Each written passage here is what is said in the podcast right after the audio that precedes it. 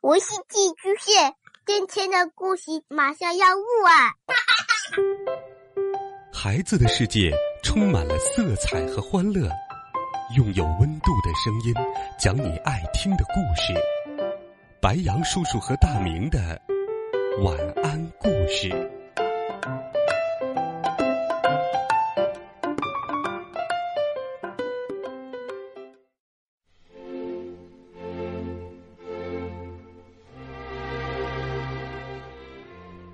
晚上好，小朋友们。今天，白羊叔叔要给你讲一个和狗有关的故事。你家里有小狗吗？不过你一定见过小狗，对不对？不过今天白羊叔叔要讲的这只狗啊，有那么大，有多大呢？一起来听《大黑狗》。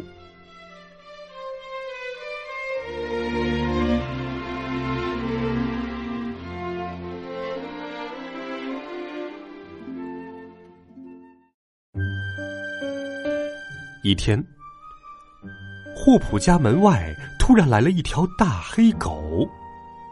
霍普先生最先发现了它。天哪！霍普先生大叫一声，丢掉了手里的烤面包片，赶快抓起电话报警。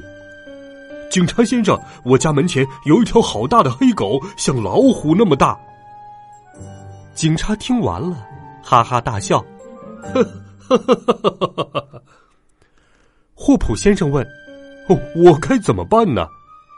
那你就不要出去呗。警察说完，就挂了电话。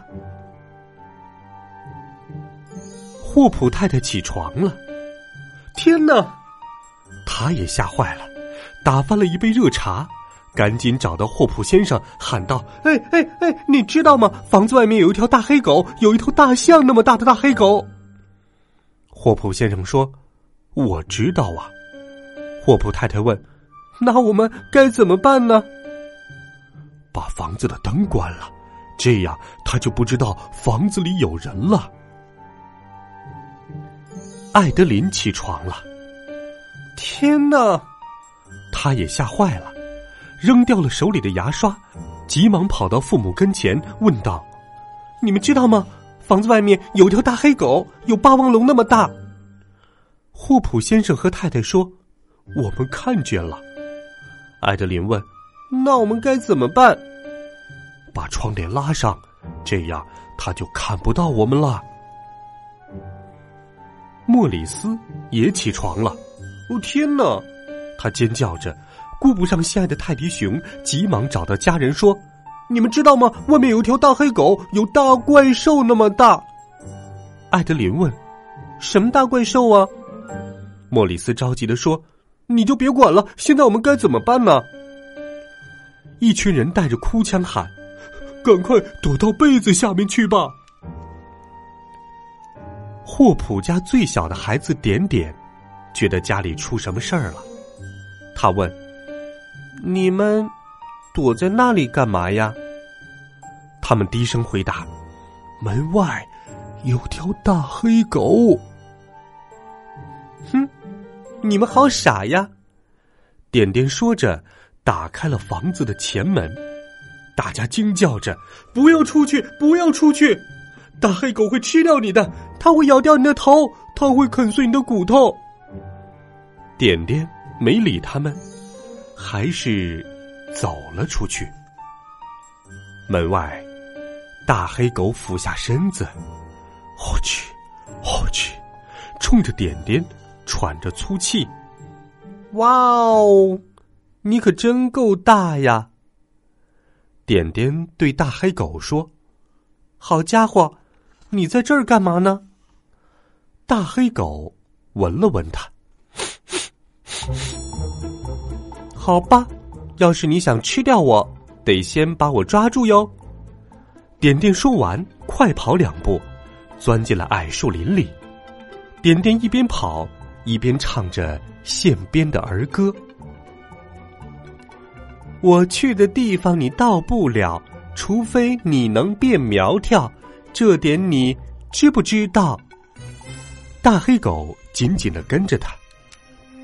点点飞快的跑向结冰的池塘，穿过桥洞，划过冰面，边跑边唱：“狗儿狗儿肥肥，冰儿冰儿脆脆，剪不掉你的肉肉，你就会掉进冰水。”大黑狗还是紧紧的跟着他。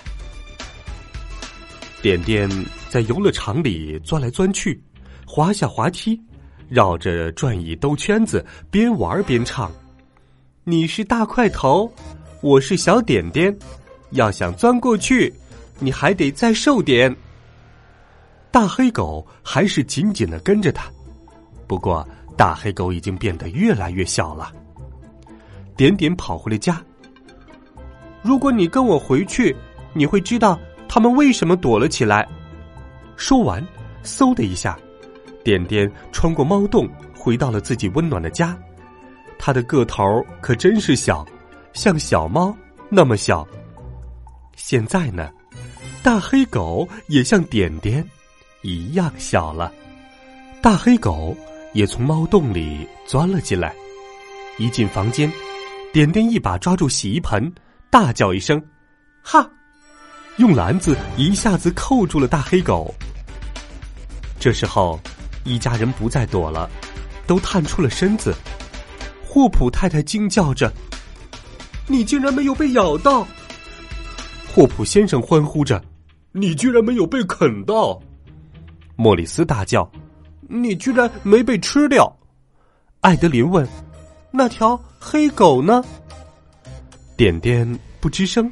掀开了篮子，霍普先生一家人真高兴。黑狗不再像先前看到的那么大，也不再那么吓人了。现在这么一瞧，它好像没那么吓人了。霍普先生说：“大家都点头。”我们好傻呀，艾德琳说：“只有点点知道该怎么做。”大家都不出声，每个人都在想：点点怎么会这么胆大？霍普太太称赞点点说：“面对这么大、这么可怕的东西，你真的是太勇敢了。”因为没什么好怕的哟。点点一边说着，一边走到火炉旁坐下。那条黑狗还跟在点点的屁股后面呢。